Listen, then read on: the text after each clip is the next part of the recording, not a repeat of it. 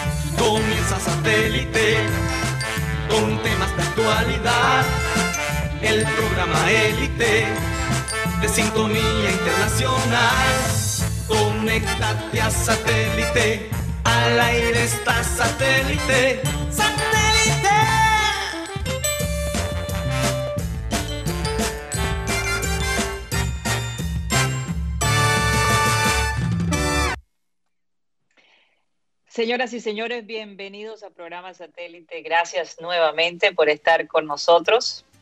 Como siempre, les recordamos que estamos transmitiendo a través del Sistema Cardenal 1010 AM, a través del TDT Sistema Cardenal, de nuestro canal de YouTube, programa satélite. Y si se quieren comunicar con nosotros directamente, lo pueden hacer a nuestro WhatsApp 307 16 0034. Bueno, vamos a dar inicio saludando a la gente allá en la ciudad de Barranquilla. Tenemos a Rodolfo Herrera desde su casa. ¿Cómo estás, Rodolfo? Hola, Karina, eh, compañeros, oyentes, muy bien, gracias a Dios, acá en medio de la expectativa que hay por, lo que viene pasando con el COVID y unos, unos posibles anuncios que se harían con respecto a medidas mucho más drásticas que las que ya están imperando, ¿no? Que es el, el pico y cédula para acceder a, a compras en supermercados, farmacias y, demás eh, entidades de productos y servicios. Pero eh, me llama la atención y bueno, ya te doy para que continúes el hecho de que hoy la Secretaría de Salud ha dicho que no hay cepas eh, transitando o en Barranquilla, cepas distintas a las que ya conocemos. Eso sería una buena noticia, digo yo, en medio de todo. En medio de todo. Así es. Bueno, vamos a, a saludar a Benjamín Gutiérrez, que está en el estudio, el único que está en el estudio. Rodolfo, eh, Juan Carlos Rocha no va a estar con nosotros el día de hoy, tuvo un percance, así que vamos a ver si alcanza a entrar. Eh, ahí estaremos pendientes. La gente de producción, Benji Bula, Tox Camargo, Alan Lara. Acá desde, la, desde Jacksonville, Florida, estamos Mateo Gueidos y quien les habla, Karina González. Ya iremos con cada uno de ustedes, nuestros compañeros, y bueno, como siempre, vamos a comenzar nuestro programa con la siguiente frase. Aunque el mundo está lleno de sufrimiento, también está lleno de superación. Y eso es algo que el ser humano ha demostrado en medio de todo este proceso que hemos vivido. En donde no hemos podido todavía encontrar un punto de equilibrio es eh, eh, en tener conciencia de lo que lleva no tomar las precauciones necesarias para que este, este virus no se propague. Y en medio, como lo decía Rodolfo, de la idea de que eh, se cierre, por ejemplo, la ciudad de Barranquilla por 14 días, lo están pidiendo a gritos los médicos porque eh, el sistema hospitalario de la ciudad pudiera colapsar. También hay una serie de preguntas. Por ejemplo, eh, hablando con Tony Avendaño, que me mandó un mensaje muy interesante, él decía que cerrar por completo la ciudad no ayudó en la ciudad de San Francisco. Que si hay algo que va a hacer una diferencia son esas reuniones familiares o reuniones de amigos que se están haciendo, esas fiestas tardías de carnaval que hemos visto que han pasado y que han sucedido en la ciudad de Barranquilla. Esto no va a parar. Y desafortunadamente ya casi un, más de un año desde que comenzó todo. Ahora estamos como el principio y no hemos aprendido nuestra lección. Y escuchando las noticias, como por ejemplo, han mencionado que, ok, la vacuna te protege, te protege para que no puedas, no, necesariamente vayas al hospital o, desarrolles, eh, tengas síntomas ¿no? de, de este virus, pero de igual no, hay, no es 100%. O sea, todavía puedes contagiar. todavía te puedes contagiar. Fíjense que acá en los Estados Unidos se ha incrementado un 10% en la gente más joven. ¿Por qué? Porque ya las vacunas se han puesto a los mayores de 50 años, esta semana a los mayores de 40 en adelante, sin ningún tipo de condición, y la próxima semana mayores de 18.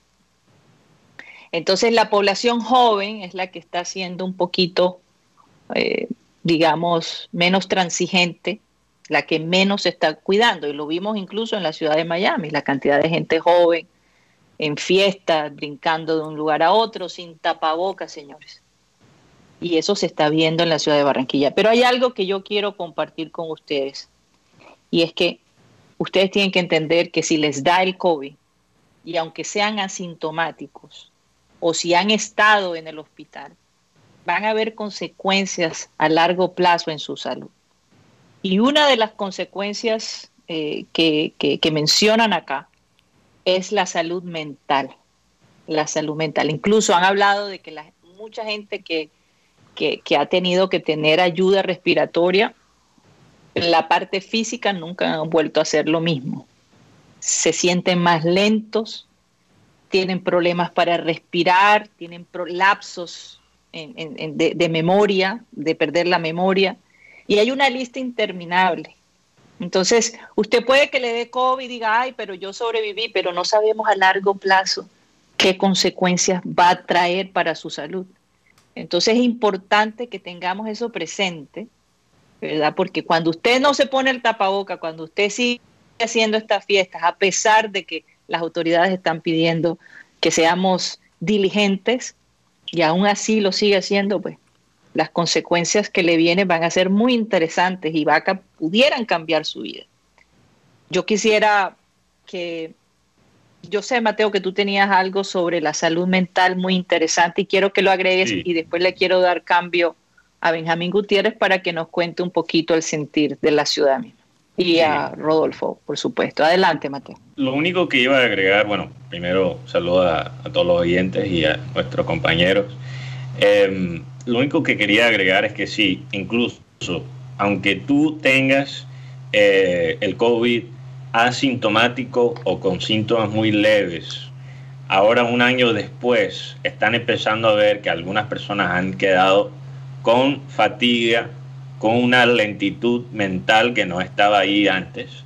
Eh, quizás hay algunos que le echan la culpa al COVID, pero es otra vaina.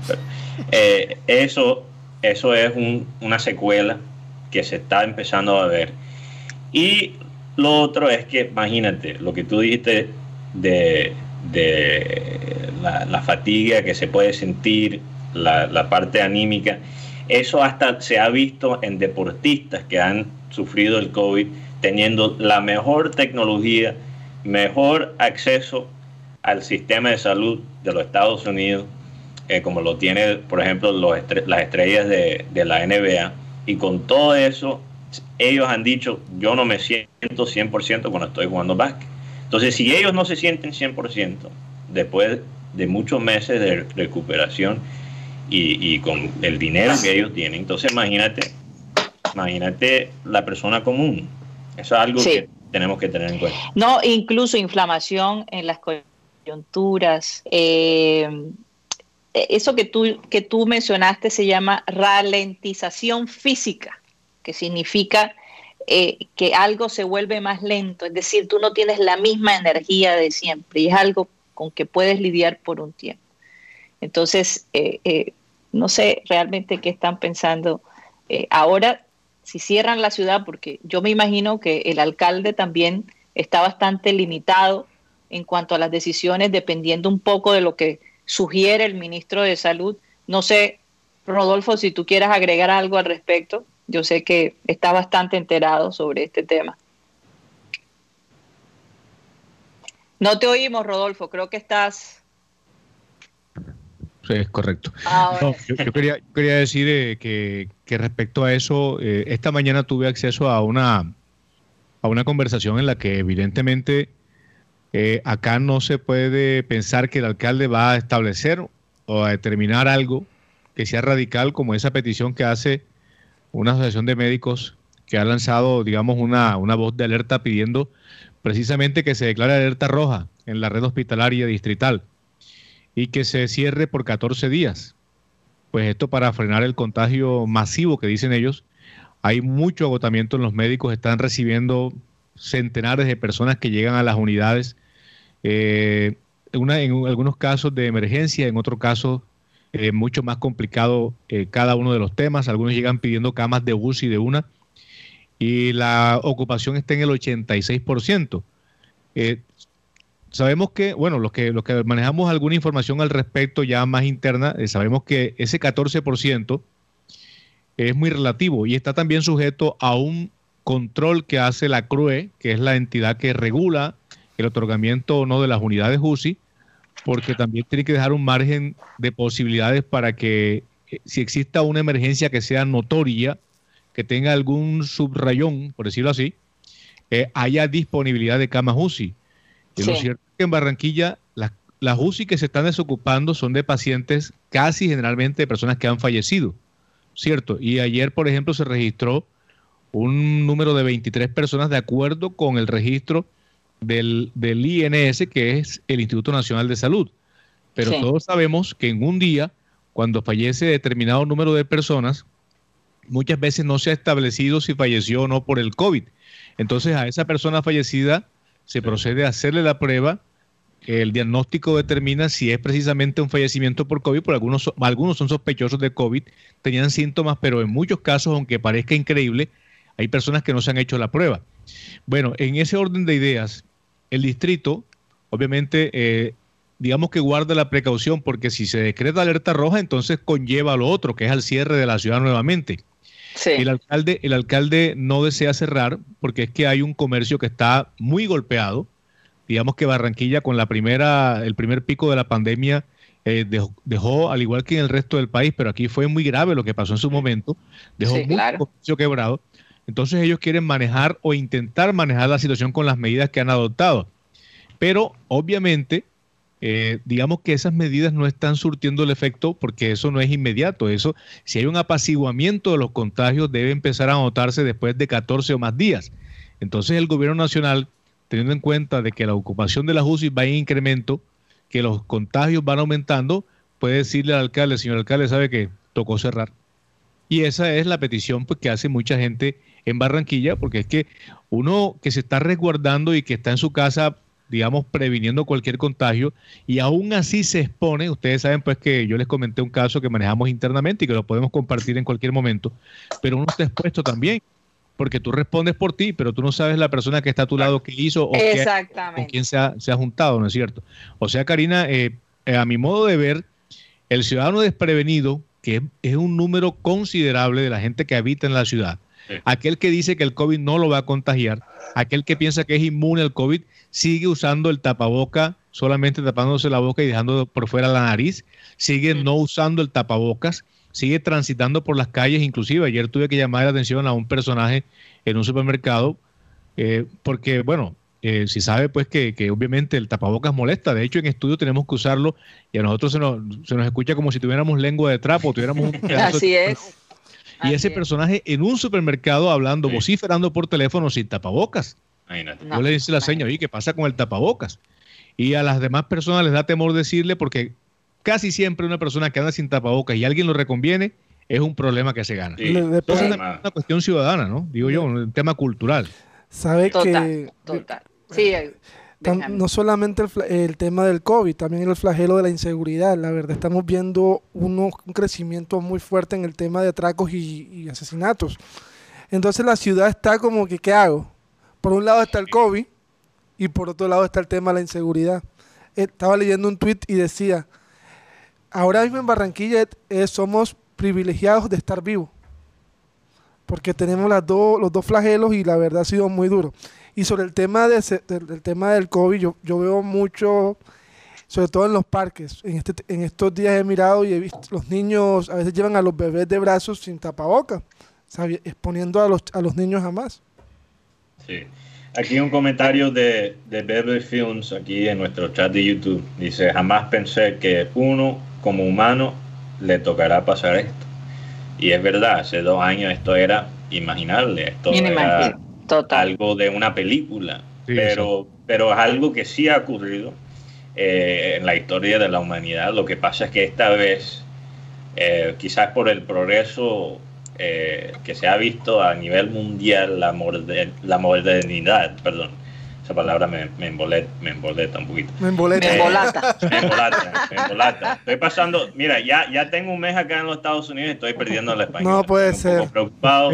Ya tengo que regresar a Barranquilla de un. Ya casi, ya casi. Ya casi, ya casi vamos a regresar. Entonces, qué bueno, qué bueno. Oye, esperemos, esperemos que podamos regresar. Pero, pero la, la modernidad, o sea, nos hizo sentir invencible a muchas cosas que nosotros no íbamos a pensar que nos iba a tocar, por ejemplo, la gripa española, porque eso no, eso hace 100 años.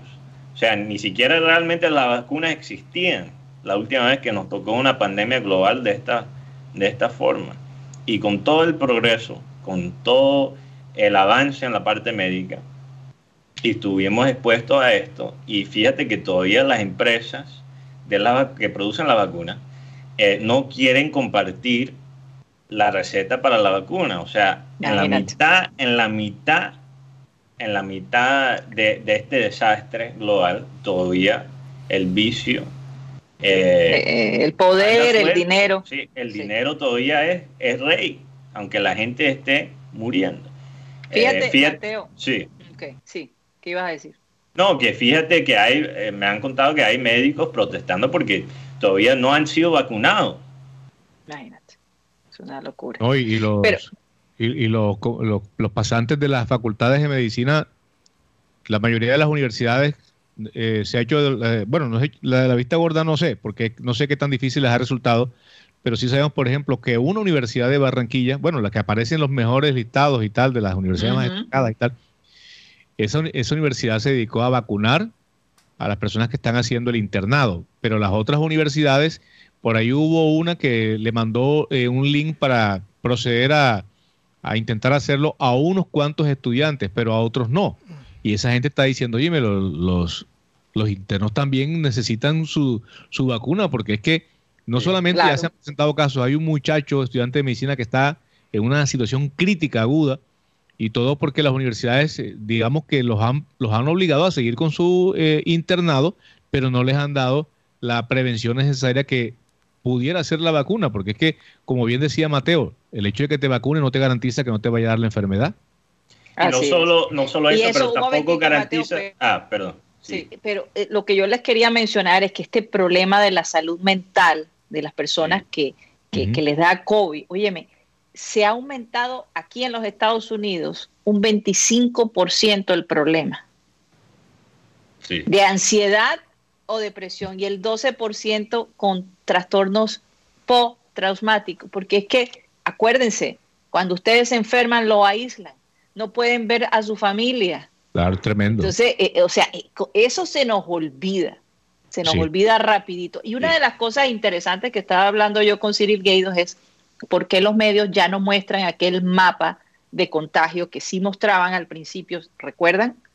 donde se veía la cantidad, cómo íbamos creciendo, cómo íbamos bajando. Yo creo que es importante retomar, que los medios retomen eso, que los medios escritos y digitales retomen eso y les muestre a la gente por dónde vamos. Sí, porque eso no nos es... vemos a nivel mundial. Sí, eso no es un tema de, de, gobierno, porque el gobierno todavía sigue publicando por las redes sociales ese mismo mapa que siempre ha mostrado desde el principio. Eso ya es la responsabilidad de la prensa también mostrar esa información, pero rápidamente lo que iba, le iba a responder a, a Rodolfo es que no solo eso, de que la vacuna no garantiza que no te vas a contagiar, eh, tampoco garantiza que no vas a contagiar a otras personas. Y esa es la parte todavía más importante. O sea, tú teniendo la vacuna, le puedes dar el COVID a alguien que no la tiene. Así no es, tiene. así es. Bueno, en todo caso, eso es lo que está pasando en nuestro país Colombia. Barranquilla ahora forma parte de las ciudades más contagiadas cuando estuvimos, pero súper adelantados en ese aspecto. O sea, yo pensé, y yo bueno. pensé un momento, Karina, que no volvíamos a esos niveles. Sí, yo también, yo también. Yo pensé porque, bueno, la Fíjate, gente... Pero, ¿y sabes qué dijeron, Rodolfo? Que Cartagena y Barranquilla han sido las dos ciudades donde más se ha mirado folclóricamente por las últimas semanas esta situación de la pandemia. Sí, no, y además que hubo un relajamiento con el asunto este de la vacuna. Y yo no voy a culpar al presidente por el la parafernalia y las caravanas que montó por 50 mil vacunitas que llegaron al país. fue el, avión donde llegó, el avión de DHL donde llegó el, digamos, el kit de vacunas, porque 50 mil vacunas para un país de 50 millones de habitantes más dos venezolanos que adoptamos. Imagínate, o sea, que son 50 mil vacunas y se armó una laraca y la gente, ah, llegaron las vacunas, se acabó esto, llegaron las vacunas. A la persona que no está bien enterada y aunque uno lo crea, siempre hay más de mil despistados en, en una población, en una ciudad, que le dicen, llegaron las vacunas y dicen, ah, no, pero ya se acabó esta vaina, llegaron las vacunas. De aquí a que venga un segundo pico, yo me he vacunado. Entonces, ese tipo de, propagandas ridículas, porque a mí siempre me pareció ridículo lo que hacía el gobierno, de montar en un carro de, bueno, digamos en una recepción especial, eh, mostrar como si fuera el gran logro cuando países como Chile, por ejemplo, ya habían avanzado considerablemente en el tema. Y eso pues a la gente también le creó, en, medio de la ignorancia que maneja mucha gente, pues la falsa idea de que la vacuna había llegado y que todos estábamos protegidos. Claro, porque sale la foto, Rodolfo, como tú bien dices, por cada persona que entiende el contexto, hay 100 que solo ve la foto y que no lee la información, que no lee los datos, entonces ven la foto, ven la bandera de Colombia y dicen, no, esta vaina se acabó, estamos bien, es como, lo, lo hicieron como si fuera una, una victoria en una guerra. Incluso ya ni siquiera nuestro historial con las victorias militares son eh, muy veraces. Entonces, eh, no, no, terrible. Yo, yo sí creo que eso fue un factor bastante grande. No, no creo que sea casualidad que, que, los números han empeorado desde ese momento. Así es, así la única, la única bueno, pero, Karina, yo no le encontraría a, a ese incremento, pues eh, que no fuese el mismo ese de la indisciplina social y tal, es lo de la famosa cepa brasileña. Miren, yo les voy a contar algo. Eh, una persona en medio de, no voy a decir ni, ni qué entidad, porque ustedes saben que hay entidades privadas y hay entidades públicas que hacen la prueba PCR.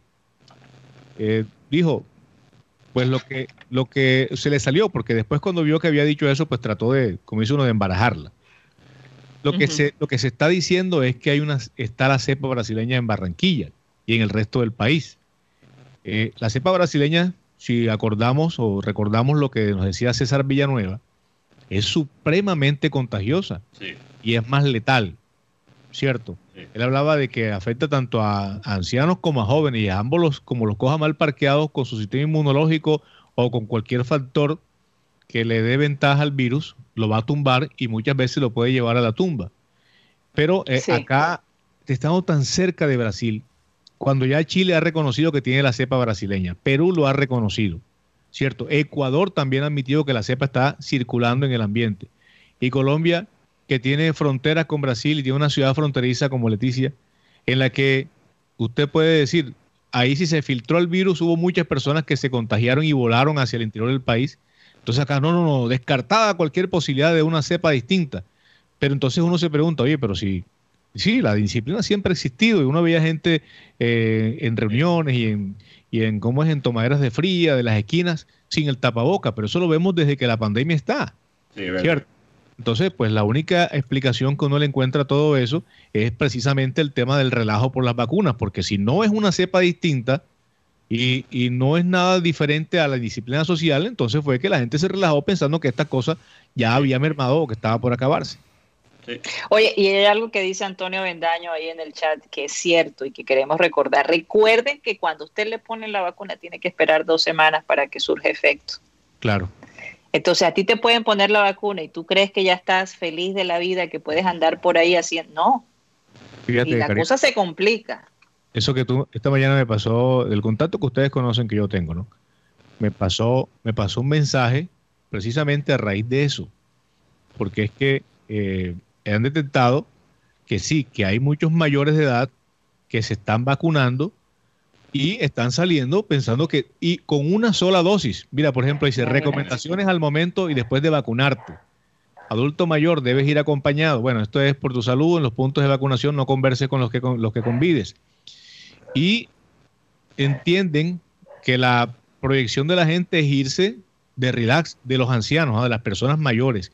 Quizás muchos de aquellos que no tienen personas al lado que los controlen, le digan, oiga, pero si usted no está inmune, usted se vacunó, pero tiene que esperar la segunda dosis y después 21 días a que eso haga efecto. Ellos, en, la, alcaldía entienden que muchas personas que se han vacunado con la primera dosis piensan que ya están inmunes, que ya fueron inmunizados. Y eso es un error que también puede haber afectado el incremento de los casos, sobre todo con las personas mayores de edad, porque eh, conozco el caso, por ejemplo, de un señor de 79 años. Eh, primero que todo, no estaba vacunado. Y entró en el relajo. Fue una reunión social, una reunión social, obviamente, de familiar, eh, de, mayores, de jóvenes. Y ustedes saben que, pues, que la mayoría de los de los propagadores en muchos casos son los jóvenes. Ahí, hay enfermedad, ayer andaba buscando una cama de UCI. Bueno, para que veas.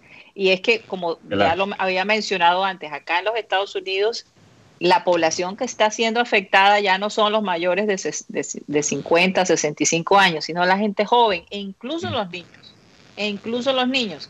Así que mm, hay, esto hay que ponerle seriedad de verdad porque no sé a dónde vamos a terminar si usted no pone ese granito de arena, porque las autoridades pueden hacer muchas cosas, pero también la decisión depende de usted. Depende de usted. Bueno, vamos a hacer un cambio de frente. Ya básicamente se nos acabó esta primera, este primer corte, pero cuando regresemos hay que hablar del Junior, porque el Junior jugó el sábado y hay unos aspectos ahí muy interesantes que tenemos que analizar. Bueno, vamos a un corte comercial y ya regresamos.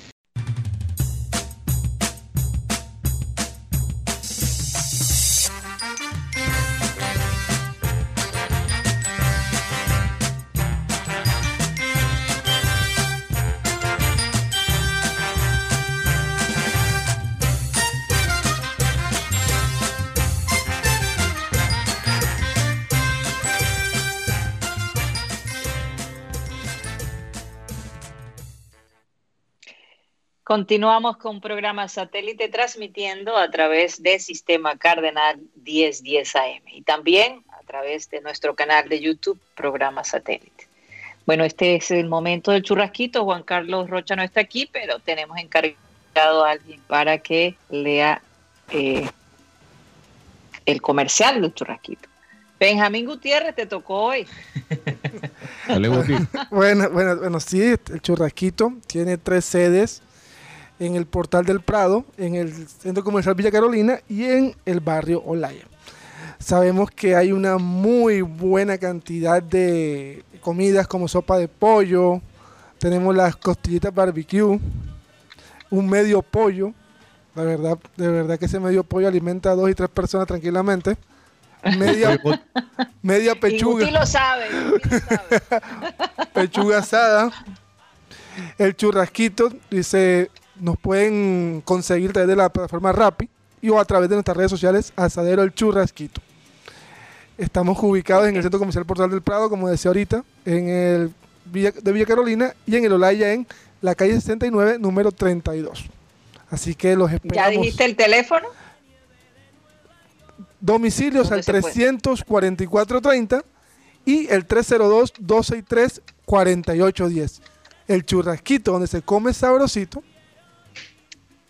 y bacanito. Se comparte rico, ¿no? Sí, claro. En estos eh, días. Bueno, ahora llegó eh, el Nitrox. Vamos a hablar un poquito del Nitrox. Ustedes que. Algunos de ustedes. Ah, bueno. ¿Ya lo probaste, Karina? No, no, no. Rodolfo, no lo he probado. Nitro es un alimento, no es ni mucho menos un. Sí, es que no es ningún brebaje extraño. No, es que sí, yo sé, tiene vitaminas. Contiene vitamina, es saludable. Vitamina B. Te ayuda a levantar muchas cosas. El ánimo. el ánimo. Hecho con borojó y guaraná, imagínate, eso no tiene... esa combinación. Completamente natural, esa, combinación de guaraná y, y borojó. Fíjate que eh, la naturaleza fue diseñada para nosotros. ¿ah? O sea, ya en la naturaleza hay ingredientes que nos pueden despertar eh, físicamente, pero también sexualmente. Eh, Va a haber una, una edición especial con, con el componente activo de la, de la patilla. Los números son. El número la patilla que dicen que es el Viagra natural, o sea, tiene un. Tiene uno de los componentes químicos del Viagra.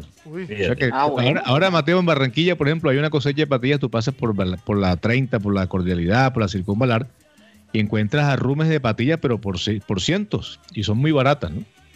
Así ah. que también sirve para eso. Pero yo te recomiendo que si te sientes así, decaído, sin ánimo, sin fuerza, puedes potenciar tu vida con nitros. Potencializa tu vida con nitros. Energízate naturalmente con guaraná y borojó.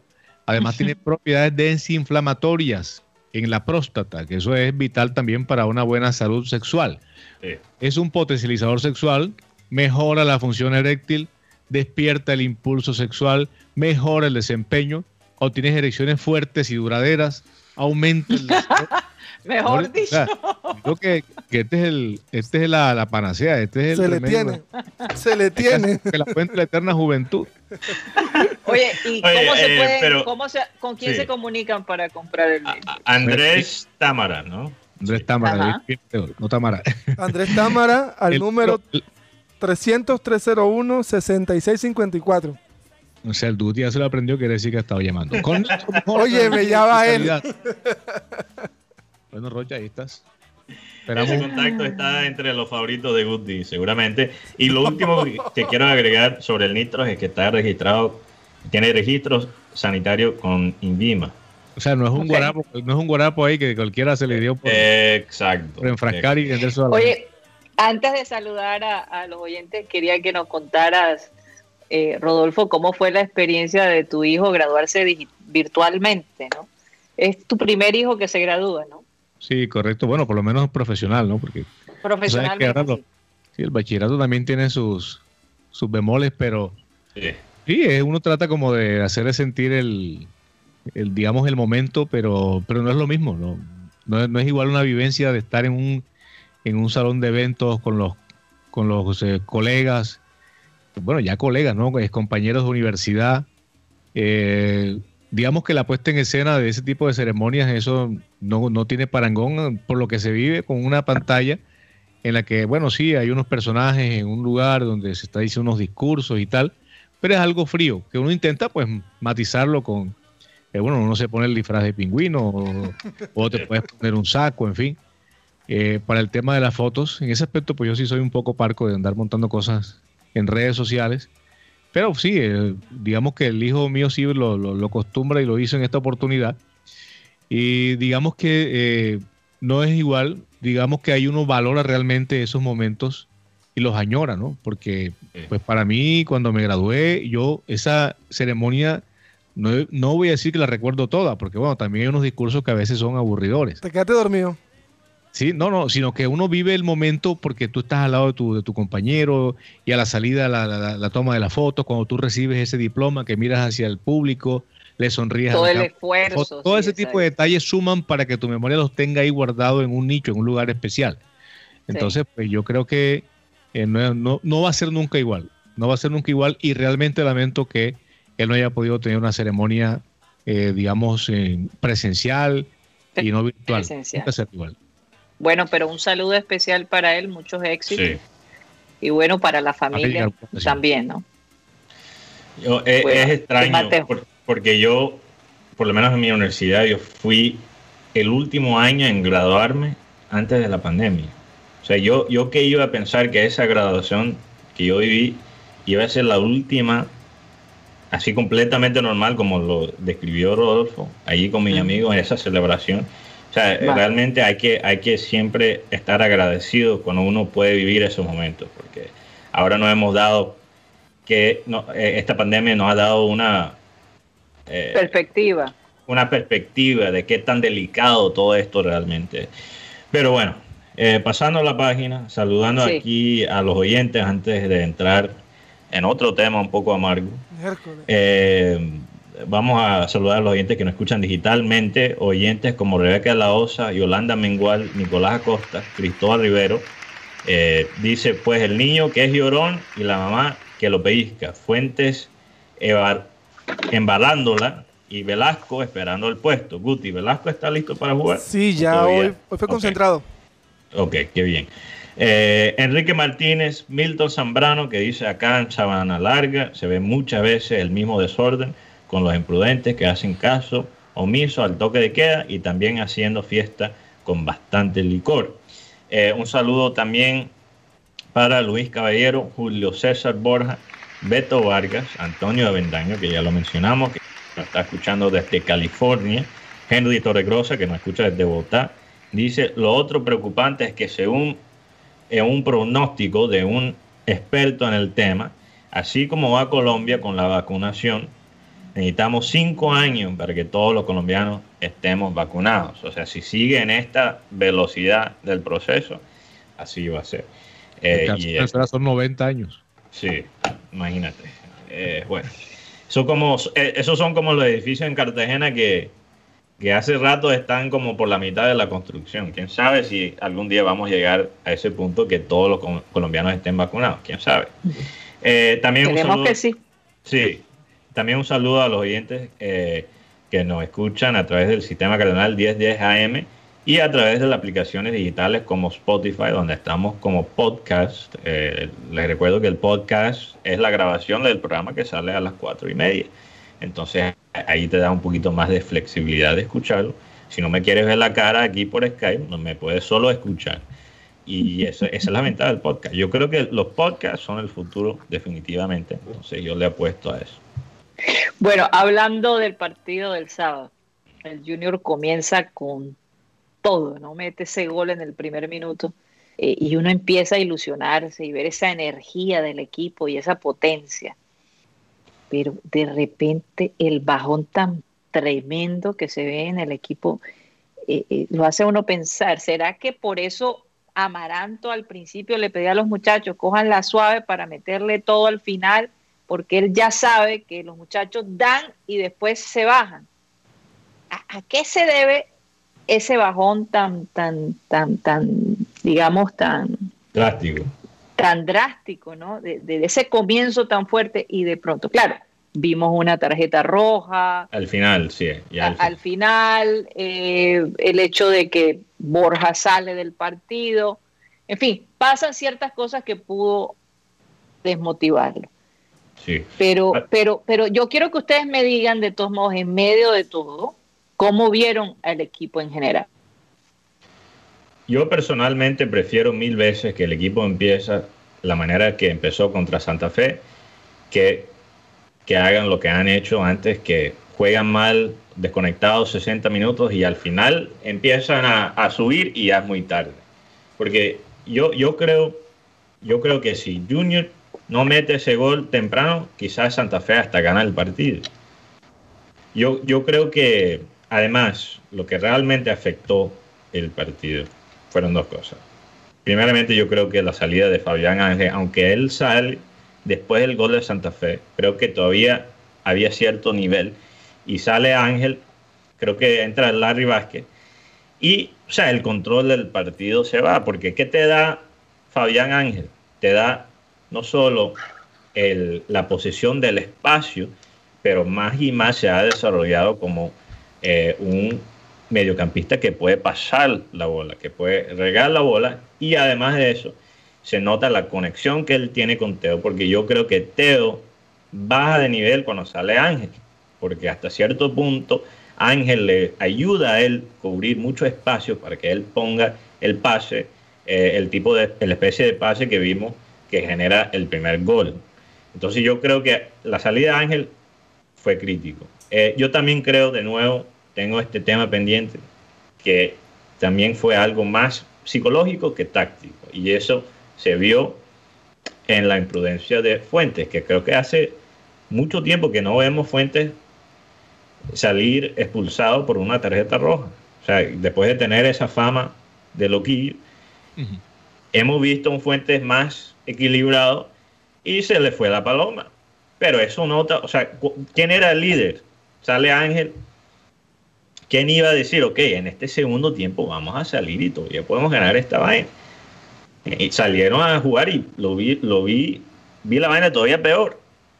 O ahí es donde se muestra en esos momentos eh, críticos el carácter del equipo. Y eso, más que cualquier cosa táctica, cualquier cosa futbolístico, me preocupa si Junior llega a clasificar para los cuadrangulares, para una final, porque eso es lo que se necesita en esos momentos. la persona que levante el equipo, que dice, no, esto, va a terminar de esta manera y no nos vamos a desconcentrar. Entonces, ¿dónde estaban los líderes en ese segundo tiempo del equipo que estaban ahí? aunque salió Borja, aunque salió Ángel, estaba ahí Viera y estaba ahí Teo. Claro. Rodolfo. Bueno, yo creo que Junior eh, tuvo 20 minutos trepidantes. Creo que hizo un, un trabajo colectivo desde el punto de vista de la agresividad, de la presión arriba, del bloque alto para hacer que Santa Fe, digamos, no avanzara, no ganara terreno en el medio del campo. Y bueno, eh, a veces los goles eh, resultan, resultan factores que, ayudan a lo que hablaba Karina de la actitud y también coincido con Mateo que, pasó algo mental en el equipo, porque tú ganando 1 a 0, eh, digamos que te condiciona, tú dices, bueno, voy ganando 1 a 0, voy a, voy a apaciguar, voy a bajar un poquito la agresividad a ver si este equipo sale, me da espacios para contragolpearlo y yo aumentar el marcador. De hecho, Junior tuvo para hacer el segundo con Borja, que se perdió una, una acción de esa que él acostumbra a perder ahí debajo de la puerta, con algo de incomodidad sí, pero también llegó al remate y lamentablemente para Junior el balón se va por un costado. Santa Fe hace algo que le, digamos que es, la, es el ABC de los equipos que están siendo presionados. Presiona, presiona y hazlo con juego fuerte en el medio del campo.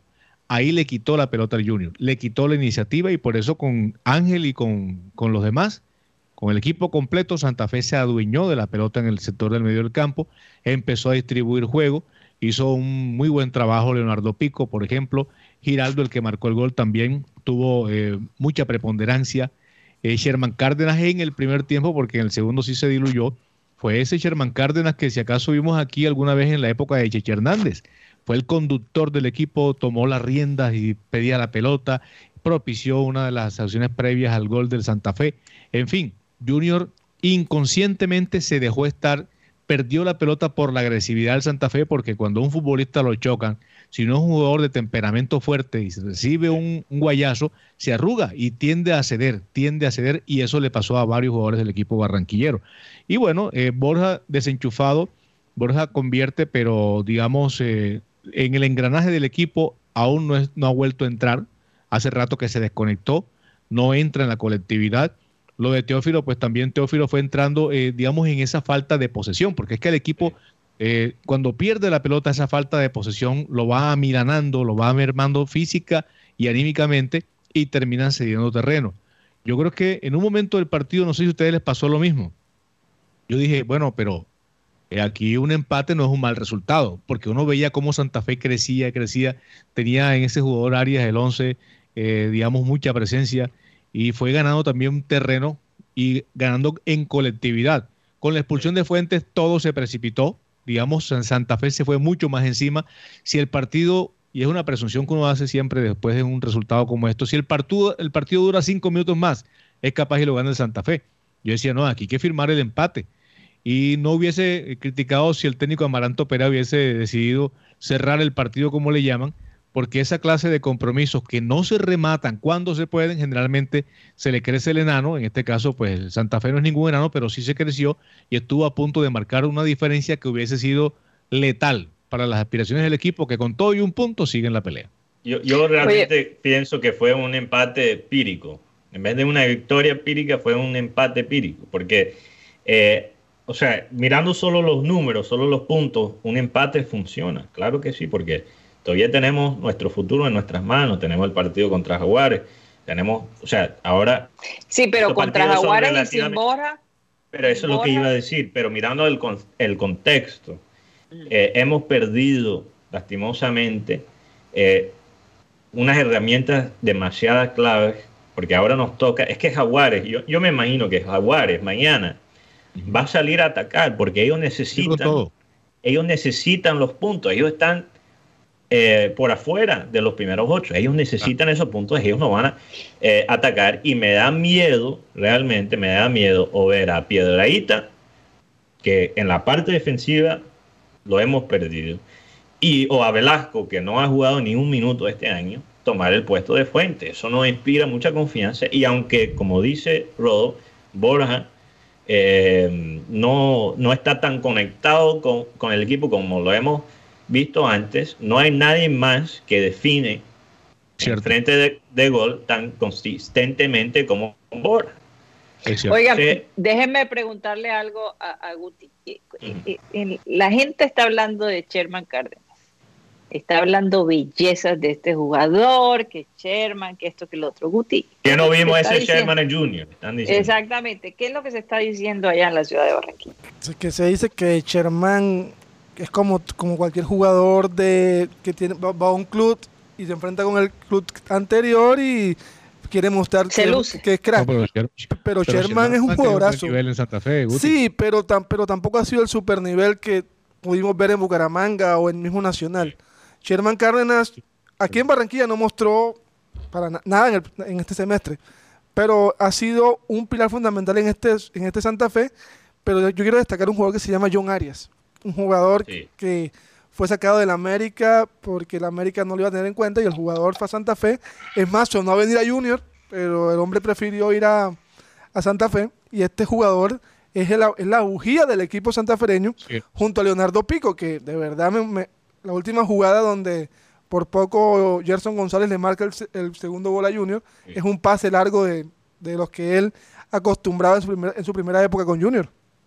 No, incluso eh, yo creo que Pico porque se ha hablado de ese primer tiempo de, Sherman, y aunque jugó bien, o sea, para mí no fue nada fuera de este mundo, incluso hasta ese Sherman que vimos ayer y que hemos visto con Santa Fe, no lo quiero en Junior, porque siento que él, o sea, para el estilo de fútbol que está tratando de jugar Junior y que necesita jugar Junior, Sherman no cuadra. Él está bien en un equipo con ambiciones un poquito menores que las de nosotros, yo creo. Pero eh, Pico aunque juega una, una función muy diferente a Sherman, creo más oportunidades ofensivas que el mismo Sherman. Explícame eso. Y, y Pico iba a ser banca, recordemos que llegó un jugador llamado Johan Caballero y se lesionó y Pico iba a ser banca en Santa Fe, bueno, y estaba Leonardo Pico. Desde que llegó, un partidazo. Desde que llegó Pico, Santa Fe ha tenido una fortaleza, igual, igual que Giraldo, pero y propició Guti que, Santa Fe se adueñara el balón. Sí, totalmente. Se fue de los que presionó fuerte en el medio del campo. Sí, y también en Junior veo de crecimiento de jugadores o jugadores estancados. El caso de Zambuesa. ¿A qué entró Zambuesa? Bueno, Zambuesa ha tenido mala fortuna por, por el tema de las lesiones. No ha... Tuturino tampoco, Guti y Mateo. Valencia no, no aporta nada. Entra, ojalá que eh, yo, creo que podemos ir en un ratico haciendo lo, que es el croquis del, partido contra Jaguares, porque todo apunta a que Carmelo va a ser titular. Pues yo tengo otra información, pero bueno, sería Teo. Yo, creo que Teo va a ser el 9 falso. Ojalá que sí. Ojalá que sí. Porque yo, yo. Vamos a ver. Yo, tú sabes lo que yo prefiero. Que, ok, Borja está lesionado. Eh, sabemos que Teo no siempre puede jugar cada partido 90 minutos que pongas Teo 60, 70 minutos como el 9 falso y después pones a Carmelo para rematar los últimos 20 minutos. Que ya lo ha hecho antes, sí. ya lo ha hecho antes. Y, eso sí lo ha hecho bien, eso sí funciona. Carmelo como titular, yo no creo que él está ahora ya en ese punto en su carrera. Pero, pero, también considerando, Mateo, que uno presume, si tú, si tú presumes que el Jaguares va a ser atacarte, tú presumes que vas a tener espacio y Teófilo no es un hombre para picar en 30, 20 metros con velocidad, no tiene explosión en velocidad. Carmelo sí la tiene. Ahora, el factor atenuante de esa posibilidad es primero que todo la edad que tú bien reseñas y la temperatura de Montería, ¿no? Y eso, mm. ahí sí, el que se ponga a correr como loco ahí sí le, tocó duro. Oye, aquí Tony Avendaño escribe en el chat de YouTube, hombre, Sherman ya es un ex jugador del fútbol. Lo sonó dos veces Larry Vázquez y para afuera minutos 60. Y yo te digo, ver a Sherman es como ver esos videos de, Maradona jugando eh, los, partidos ya a los 40 años para recoger fondos. Recreativo. No, yo no, me, tanto el trabajo de Sherman con Junior. A mí me parece que él asumió él asumió el rol de, conductor de la, de la, orquesta. O sea, de hecho, en la acción previa al gol, eh, él interviene en la jugada. Entonces. Sí, él, pone la, la preasistencia. Exacto. Yo creo que, yo creo que tampoco eh, eh, se puede hablar de que es un de que es un exfutbolista, porque aquí vino y, le hizo travesuras al Junior. Entonces, pues yo, pues, o de pronto fue que vio otro Sherman distinto o vio otro partido. pero hasta que estuvo en el primer tiempo, mientras tuvo gasolina, que yo pienso que el tema es físico y el tema es de tanque pequeño, como le decía Comesaña, sí, señor. le hizo la famosa ley del ex, le amargó la tarde al Junior, lo mismo que, pero, que Pero no, hay muchos exfutbolistas que todavía pueden jugar 10 minutos buenos, y eso es lo que hizo Sherman, jugó 10 minutos buenos y salió al, Oye, no, pero con eso quiero que nos vayamos. Eso es lo que queremos, lo que queremos de Carmelo, Karina, que, que por lo menos juegue cinco minutos buenos, porque Carmelo sí es casi que un futbolista, un hombre casi. Sí, eso es verdad, eso es verdad. Si Carmelo nos diera cinco minutos buenos en cada partido y marcara un gol, no, que no sea el Junior. Sí. Pero no hay que defender a los jugadores, que a la gente hay que respetarla también, mi querido Tony. es verdad, es verdad, es verdad. Total. Oigan, no quiero que nos vayamos sin hablar de lo que pasó con el Nacional y el asunto este del VAR. A mí, a mí eso me parece eh, supremamente descarado. Es decir, eh, eh, no, no, sé qué pensar, esto que, el bar se desconectó y después se conectó y entonces sacaron al jugador en, que, formó parte de la jugada. óyeme, eso me parece un robo de frente y descarado. Se dañó el bar. ustedes que, sí, eso de que se dañó el bar. Sale el jugador y después el, el bar. El bar se mejora. Pero, lo que más. yo, creo, que lo grave de todo, Karina, está en el hecho de que el técnico sacó al jugador del campo. Y el árbitro lo permitió. aprovechó. Sí, igual yo pienso que el reglamento ahí cobija o protege al árbitro. De pronto, si le di mayor por oficio decide suspenderlo eh, por el tema del cabezazo y tal, ya será otra cuestión. Pero eh, a la luz del reglamento, el árbitro no podía expulsar a un jugador que ya no estaba en el juego. Pero el técnico Guimaraes, en un acto en una jugadita de las que tanto se conocen en Colombia y, el fútbol no es la excepción, lo saca antes de que lo expulsen. Lógicamente no es ningún pendejo, ¿no? No es ningún tonto. Claro. Lleva dos, lleva dos así. lo, del manejo del bar es que hace rato venimos polemizando sobre ese tema de la... De la yo digo que el, el bar no, no es un mal invento, no es un, no es un, no es un mal instrumento. El hecho es que acá los que están aplicándolo son los que tienen acá arriba, tienen un problema en la torre de control. O sea, si tú le das una pistola a un bandido, ¿para qué lo va a usar? ¿Para atracar a alguien? o sea, una herramienta es, neutral, se puede usar para lo bien o para lo malo. y, ya con Nacional es una, tendencia, es una tendencia un poco extraña, pero también para dar un poquito más contexto lo que está diciendo Rodo, mira lo que pasó con Ronaldo. Eh, no sé si vieron el gol que no le pitaron al final contra Serbia. Entonces el, el técnico de Portugal salió a decir, oye, ¿dónde estaba el bar? No Entonces, cuando hay algo, cuando hay un error humano, nos preguntamos, hey, ¿dónde está el bar? Y cuando está el bar, eh, también lo criticamos. Entonces, realmente lo que hace el bar, lo que yo pienso es que es una distracción de un problema mucho más profundo y es que hay nada de consistencia, sea en Colombia, sea en un partido amistoso entre unas selecciones o eliminatorias como lo tuvo eh, Portugal contra Serbia eh, no hay nada de consistencia en, el arbitraje. Pero lo que me sorprende, Mateo, Karina y Rodolfo, es el tema de por qué en la eliminatoria europea no hay VAR. Y no hay, y no hay ojo, y no hay ojo de halcón tampoco. ¿Por qué será? Porque tú sabes lo que yo creo, ahora entrando en teorías conspiratorias, antes, antes de ir en el Clean Digital, es que ha pasado muchas veces, Guti, donde por ejemplo, eh, cuando ganó Grecia el campeonato 2004. De 2004, ¿no? ¿Cuándo fue eso? 2004, en Portugal. 2004. Ellos no quieren eso. O sea, yo creo que la UEFA quiere escoger exactamente quién va a entrar a ese torneo, porque hay que maximizar, especialmente ahora que los euros no van a tener fanáticos, hay que maximizar el espectáculo por televisión. para el mundial. Entonces, sin bar es, es más fácil hacer cosas así. Porque le conviene.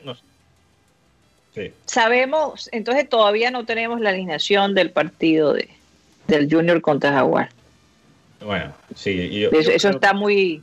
No, pudiera ser con... Yo creo que va a jugar Velasco, Mateo. Velasco, sí. Velasco y sería la misma, la misma, la misma nómina, o sea, con el, arquero Viera, Biafara, Meradita y el jugador Velasco. A partir de ahí hay que buscarle... Larry, ¿no? Larry Didier o Juan David Rodríguez y Didier. Exacto.